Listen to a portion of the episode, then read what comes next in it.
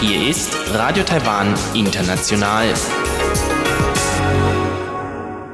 Herzlich willkommen zum halbstündigen deutschsprachigen Programm von Radio Taiwan International am Samstag, den 26. Oktober. Ich bin Karina Rother und heute im Programm hören Sie zuerst den Blickpunkt zu der Frage, wie Universitäten mit der Zerstörung von sogenannten Lennon Walls umgehen. Darauf folgt Reise durch Taiwan, da spricht Elon Huang mit Robert Lehmann und Ortwin Pötter über ihre Besuche als Kung-Fu-Touristen in Taiwan. Was das genau bedeutet, hören Sie in Reise durch Taiwan nach dem Blickpunkt.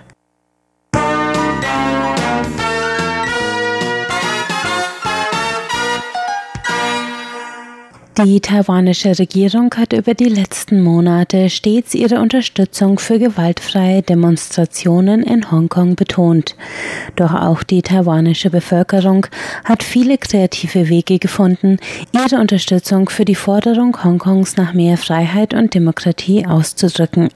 Dazu gehörten zum Beispiel die Sammlung von gebrauchten Motorradhelmen, die als Spende nach Hongkong gingen, um die Köpfe der Demonstranten zu schützen. Oder die am 29. September abgehaltene Solidaritätsdemonstration in Taipei. Ein weiterer gängiger Weg der Solidaritätsbekundung sind die an Universitäten im ganzen Land eingerichteten sogenannten Lennon Walls. Auf diesen Pinnwänden können Passanten ihre Wünsche und Gedanken für die Hongkonger Bevölkerung hinterlassen. In den letzten Monaten kam es jedoch immer wieder zur Demolierung und Demontage dieser Lennon Walls. Mitte Oktober waren bereits an zehn Universitäten in ganz Taiwan die Lennon Walls zerstört worden. In fast allen Fällen stellten sich die Täter als chinesische Austauschstudenten oder Touristen heraus. Die Universitäten und Behörden stellte das für erhebliche Schwierigkeiten, besonders wenn es sich um Studenten aus China handelte. Sollte man sie anzeigen, bestrafen, des Landes verweisen? Der erste bekannt gewordene Fall war die nächtliche Zerstörung der Lennon Wall an der Suzhou Universität in Taipei am 18. September. Der Hongkonger Austauschstudent Jackson fand die von ihm in Absprache mit der Universität eingerichtete Solidaritätswand am Vormittag zerstört vor. Quer darauf waren nur noch die Worte Widerstand gegen den Widerstand zum Auslieferungsgesetz zu lesen. Das Überwachungsvideo zeigte sechs Studierende, die die Wand in der Nacht demoliert hatten. Die Universität entschied sich, die Nationalität und Identität der Studenten nicht zu nennen. Nach einem Disziplinargespräch wurden sie verpflichtet, sich bei Jackson zu entschuldigen und einen Brief an der Wand aufzuhängen, in dem sie ihre Fehler eingestanden und das Recht auf freie Meinungsäußerung einräumten. Nach mehreren ähnlichen Fällen ereignete sich dasselbe am 8. Oktober vor laufender Handykamera an der Nationalen Taiwan-Universität. Im Beisein einer Kommilitonin riss der chinesische Student Li Xiaodong die Botschaften an der Lennon Wall ab und entsorgte sie in einem Mülleimer. Diesmal reagierte die Universitätsverwaltung mit deutlichen Maßnahmen.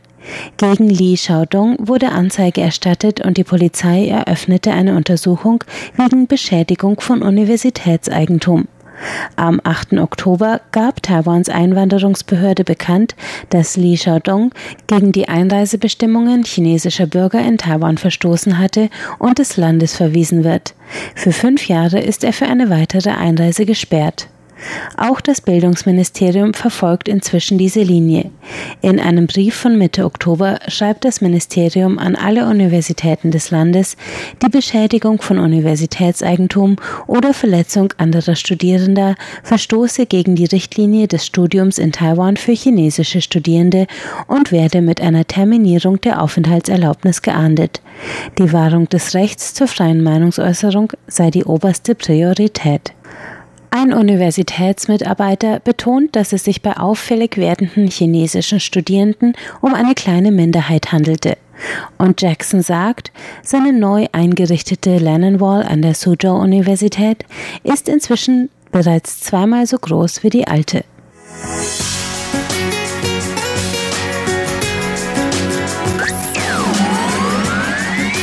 Radio Taiwan, international aus Taipeh.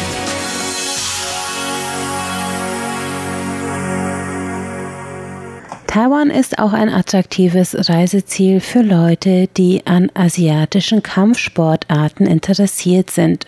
Mit zwei solchen Kampfsportbegeisterten ist Elon Huang heute in Reise durch Taiwan im Gespräch.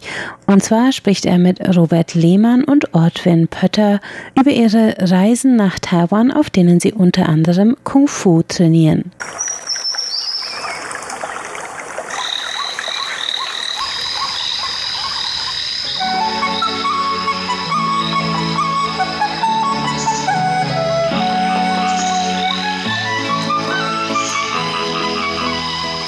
Radio Taiwan International.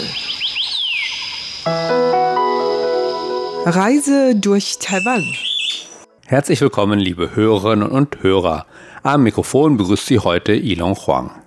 Meine heutigen Gesprächspartner sind Robert Lehmann aus Dresden und Ortwin Pötter aus Berlin, die beide schon seit einigen bzw. seit vielen Jahren immer mal wieder nach Taiwan kommen um mit Meister Adam Qixu an ihrem Gong Fu zu feilen. Ich verabredete mich zu einem Gespräch zunächst mit Robert Lehmann vor dem abendlichen Training in einem Park gegenüber der Taipei City Hall, dem Taipei Rathaus, im Schatten bzw. im Licht des Taipei 101. Dabei unterhielt ich mich mit Herrn Lehmann nicht nur über sein Gong Fu Training, sondern auch über einige seiner Reiseeindrücke in Taiwan. Doch zunächst wollte ich von ihm wissen, wie seine Verbindung zu Taiwan zustande kam. Unser Trainer Adam Sü war vor einiger Zeit für einen Workshop in Deutschland. Unser Trainer in Berlin hat äh, dadurch den Kontakt zu ihm aufgebaut und über den Trainer in Berlin wurden wir dann sozusagen eingeladen, mal zu dem Training nach Taiwan zu kommen. Mhm. Und so ist sozusagen der Kontakt zu dem Adam Sü zustande gekommen.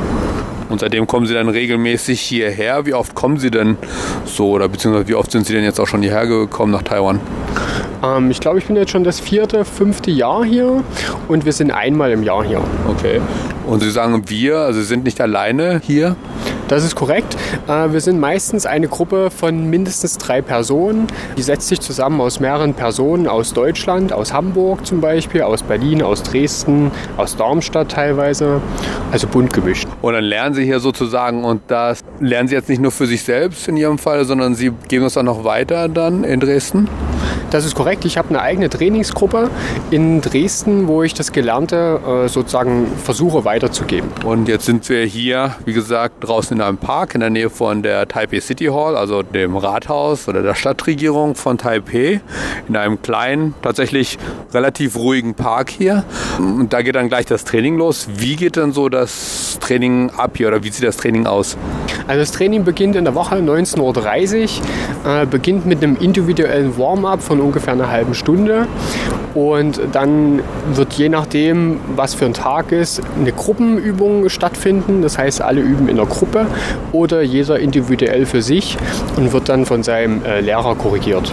Wie setzt sich das Training zusammen oder worauf wird dann da geachtet? Oder zum Beispiel, Sie machen das jetzt schon einige Jahre und wie verbessert der Trainer ihre oder der Meister verbessert der ihre Bewegungen oder geht es darum, neue Bewegungen zu lernen oder wo ist da der Schwerpunkt? Der Schwerpunkt an und für sich ähm, liegt darin, die korrekte Körpermechanik auszunutzen und diese Körpermechanik in jeder Bewegung zu finden und dort zu perfektionieren. Also lernen Sie nicht unbedingt jedes Mal neue Bewegungen oder doch auch? Oder geht es eigentlich nur darum, das, was Sie schon gelernt haben, jedes Mal wieder zu verbessern, zu verfeinern? Teils, teils. Und zum einen ist es eine Vertiefung des bereits Gelernten, zum anderen kommen neue Bewegungen dazu. Gibt es eigentlich einen bestimmten Stil? Gerade wenn man eben Fernseh-Gong-Fu-Spezialist ist, kennt man ja lauter verschiedene äh, Gong-Fu-Stile, Udang oder Shaolin und so weiter. Lernen Sie einen bestimmten Stil oder wie sieht das hier aus? Also wir lernen hier unter Adam Sü äh, Ba Chi Chuan und Pigua Zhang. Und was kann man darunter verstehen? Beim Bachichön ist charakteristisch, sage ich mal, dass man durch ein lautes Aufsetzen des Fußes den Fokus auf das Sinken des Körperschwerpunkts setzt. Das ist sehr charakteristisch dafür. Hm, daran erkennt man auch sofort das Batichön, indem man diese, diese Stampfgeräusche, sage ich mal, hat. Ich dachte mal, das wäre dazu da, um den Gegner einzuschüchtern. Gut, Sie trainieren jetzt, wie gesagt, hier in einer Gruppe in Thailand mit vielen Taiwanern und dann aber auch der ein oder andere noch ähm, internationale Mitglied hier. Und jetzt trainieren Sie aber auch in Deutschland, in Dresden mit Ihrer Gruppe oder dann auch manchmal mit Ihrem Trainer in Berlin. Gibt es Unterschiede bei der Herangehensweise beim Training? Haben Sie das beobachtet? Oder wie die Einstellung ist beim Training und so weiter? Mhm. Also die Einstellung ist sehr gewissenhaft. Es wird in Taiwan sehr viel Wert auf Basics gelegt, währenddessen in Deutschland man eher dazu neigt, vorrangig Formen zu üben. Ja. Und in Taiwan ist das Training immer draußen, währenddessen in Deutschland wir hauptsächlich in der Halle trainieren.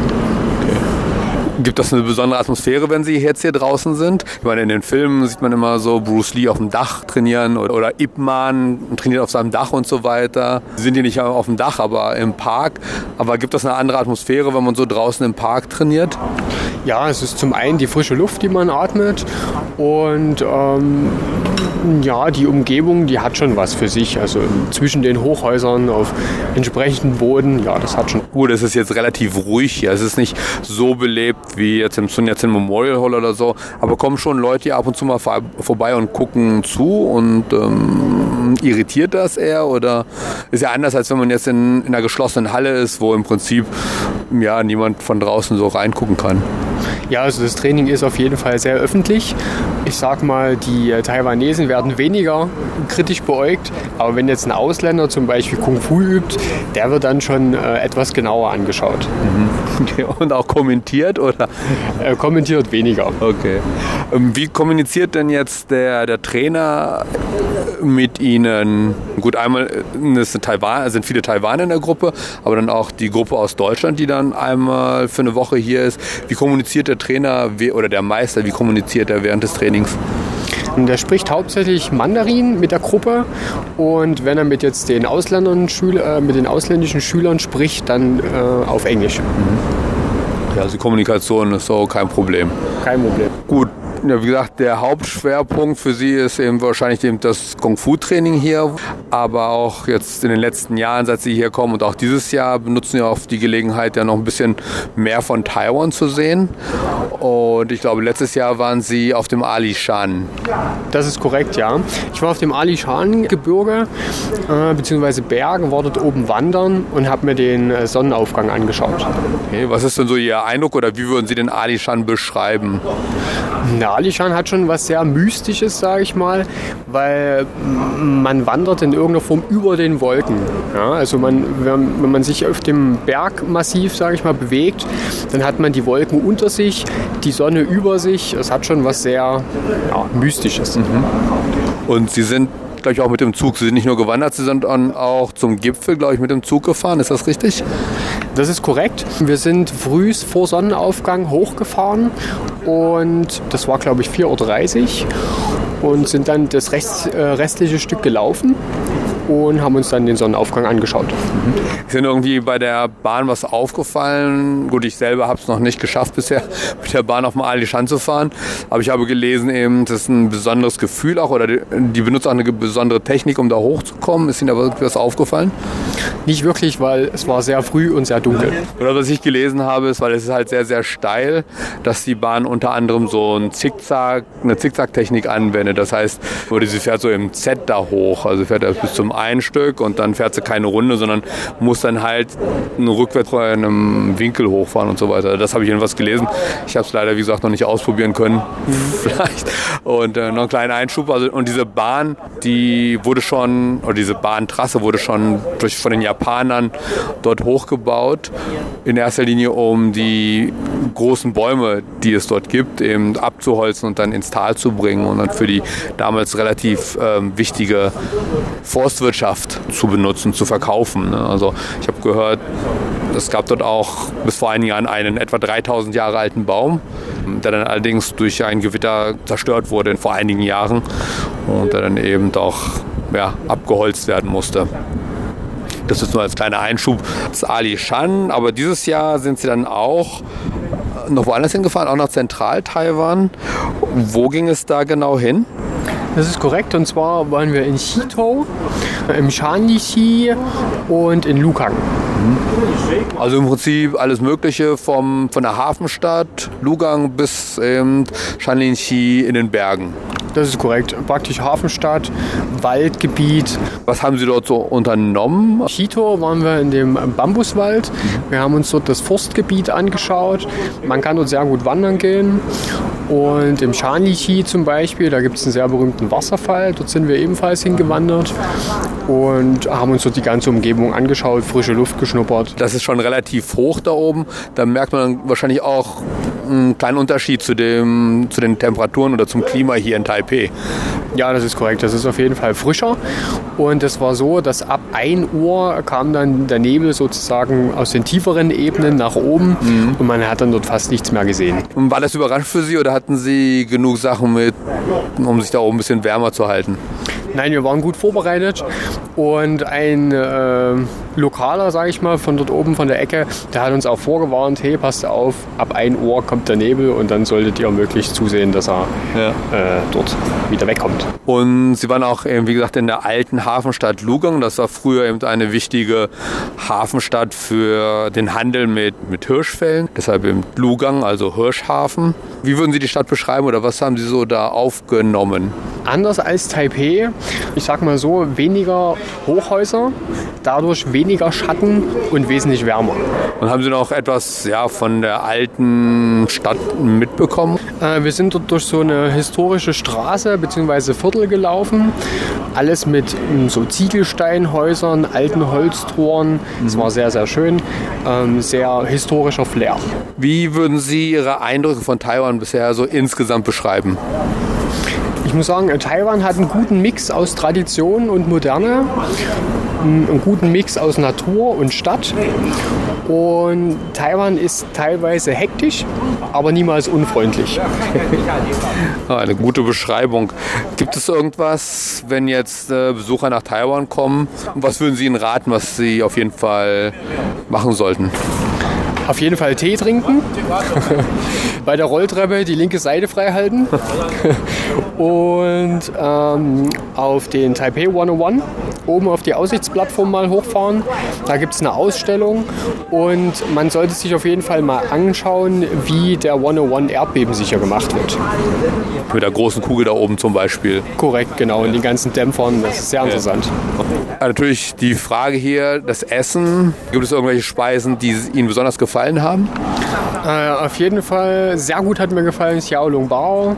Mhm. Das sind so kleine Teigtaschen gefüllt mit Hackfleisch, sage ich mal um Mabo Tofu sehr gut. Und worauf man vielleicht achten sollte am Anfang ist, dass man nicht unbedingt jetzt an jeder Straßenecke essen sollte. Ja, weil das kann durchaus auf den Magen dann schlagen. Okay. Ist Ihnen ja schon passiert? Also mir ist es schon mal passiert, also früher. Ja. ja. Also als ich hier studiert habe, ist mir das auch schon öfter passiert. Ja, es ging mir auch schon mal so. Ja. Okay. Also das mit, teilweise mit Vorsicht zu genießen. Ja. ja, weil viele Stände hier äh, sind halt eben relativ simpel und manchmal ist das mit dem Kühlen der Speisen oder so, mit dem Frischfleisch oder so nicht so besonders gut gelöst. Also da liegt dann eben das Fleisch, da ist zwar Eis dazwischen gelegt, aber es liegt dann trotzdem manchmal ein bisschen länger in der Sonne. Und äh, ja, das Ergebnis ist dann, dass man mehr Zeit als man möchte auf der Toilette verbringt. Also apropos Gesundheit, das haben Sie jetzt ja gerade er erzählt. Sie hatten eine kleine Verletzung kurz bevor Sie mit dem Training hier anfangen wollten, ein paar Tage vorher und haben sich dann hier aber an einen ja, eher traditionellen Arzt mal gewandt, auf Rat von taiwanischen Freunden. Was hat er mit Ihnen gemacht und ja, oder können Sie das kurz mal so ein bisschen beschreiben? Ich sag mal so, meine Muskulatur in, in dem Bein war sehr ähm, verhärtet und er hat eine traditionelle Schröpfmassage verwendet, wo, sage ich mal, Gläser mit Vakuumpumpen auf die entsprechende Muskulatur aufgesetzt werden, äh, um die Durchblutung anzuregen und so die Muskulatur wieder zu entspannen und etwas zum, ja, zum Dehnen anzuregen. Mhm. Und das war ein relativ neues Erlebnis für Sie. Äh, kannte ich so nicht aus Deutschland. Ja. War eine komplett neue Erfahrung für mich, aber letztendlich gut. Ja, okay. Und er hat, glaube ich, noch so ein paar, an ein paar anderen Stellen Hand angelegt. Ja, unter anderem hatte ich mir eine leichte Erkältung eingefangen.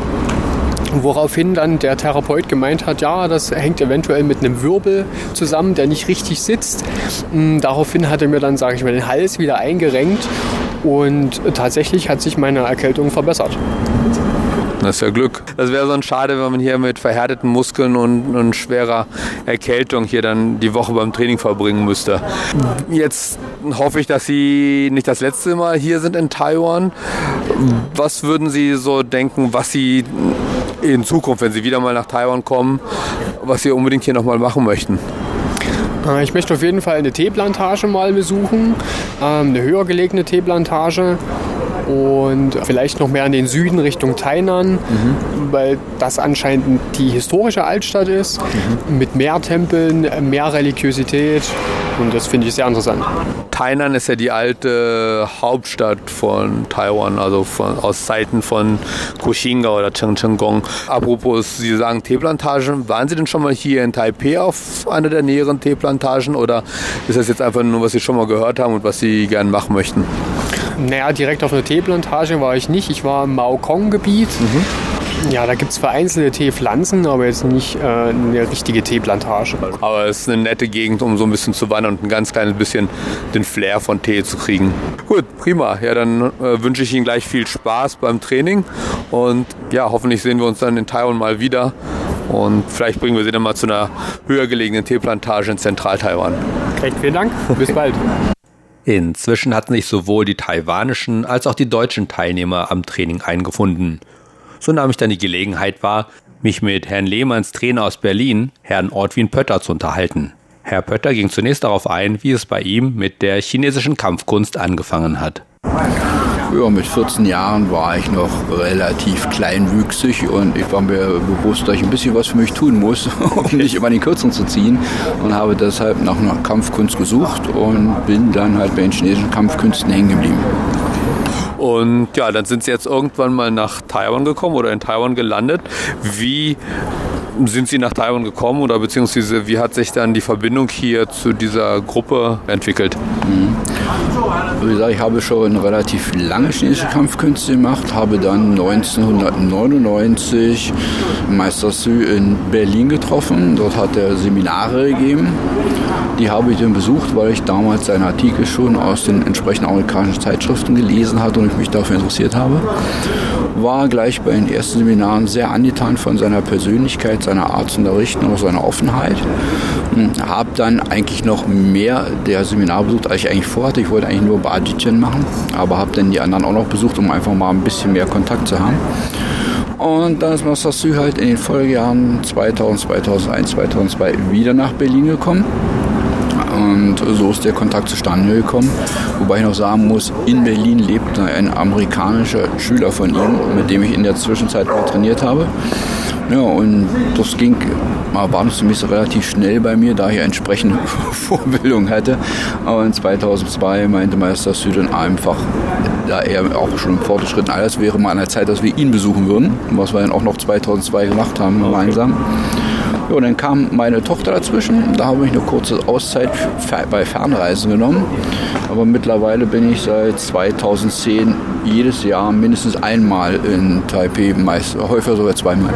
Und dann, was Sie hier so lernen, geben Sie auch in Deutschland weiter an Ihre Schüler. Sie haben also auch Schüler und so weiter. Ja, ja ich, ich unterrichte selber schon auch seit über 30 Jahren. Mhm. Und ich habe dann das Badichen mit einfließen lassen, weil äh, mein Hauptaugenmerk waren halt immer Nahkampfsysteme. Wie gesagt, ich habe vorher südliche Großarmeeter in Nantalang Pai gemacht, dann noch zwischendurch nochmal so vier Jahre Wing Chun, die ja auch sehr verwandt sind miteinander, aber halt beide südliche Systeme und deswegen habe ich mich auch für Bajijin interessiert, weil es erstmals ein nördliches Nahkampfsystem war.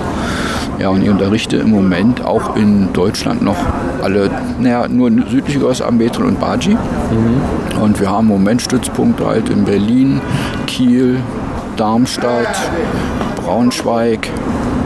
Und wenn Sie jetzt hierher kommen, was, was nehmen Sie dann mit? Mein Augenmerk liegt persönlich eigentlich nur darauf, dass ich zusätzliche ja, Tipps, Verbesserungen vom Meister Zür erhalte. Technisch bin ich, glaube ich, relativ auch im Baji durch mittlerweile, aber es gibt halt immer wieder äh, Kombinationen, neue Anregungen, wie man sich selber noch verbessern kann. Das ist eigentlich mein Hauptaugenmerk, wenn ich nach Taiwan komme. Ja, und wie man sieht, ich werde auch immer von einigen meiner Schüler begleitet, die ja. dann halt die Möglichkeit haben, dass außer ich auch nochmal eher drauf schaut, wie sie es machen und er sie dann halt noch äh, entsprechend verbessern kann oder Anregungen geben kann.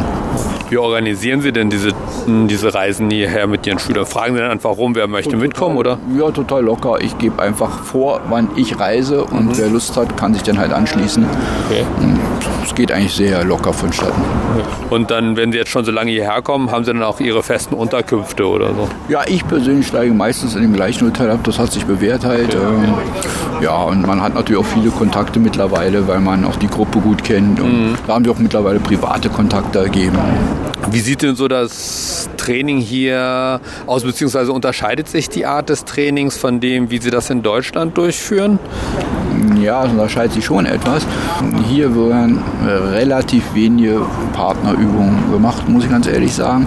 Das kenne ich halt aus den südlichen Systemen, die ich vorher immer praktiziert deutlich anders. Da liegt ein Hauptaugenmerk auf Partnerübungen einfach. Und das habe ich entsprechend auch so umgesetzt, dass wir halt bei uns in Deutschland auch beim Baji deutlich mehr mit dem Partner arbeiten und nicht nur allein. Ah, okay. Ist das dann die große Unterscheidung zwischen diesen, diesen Richtungen oder wie würden Sie das noch unterscheiden?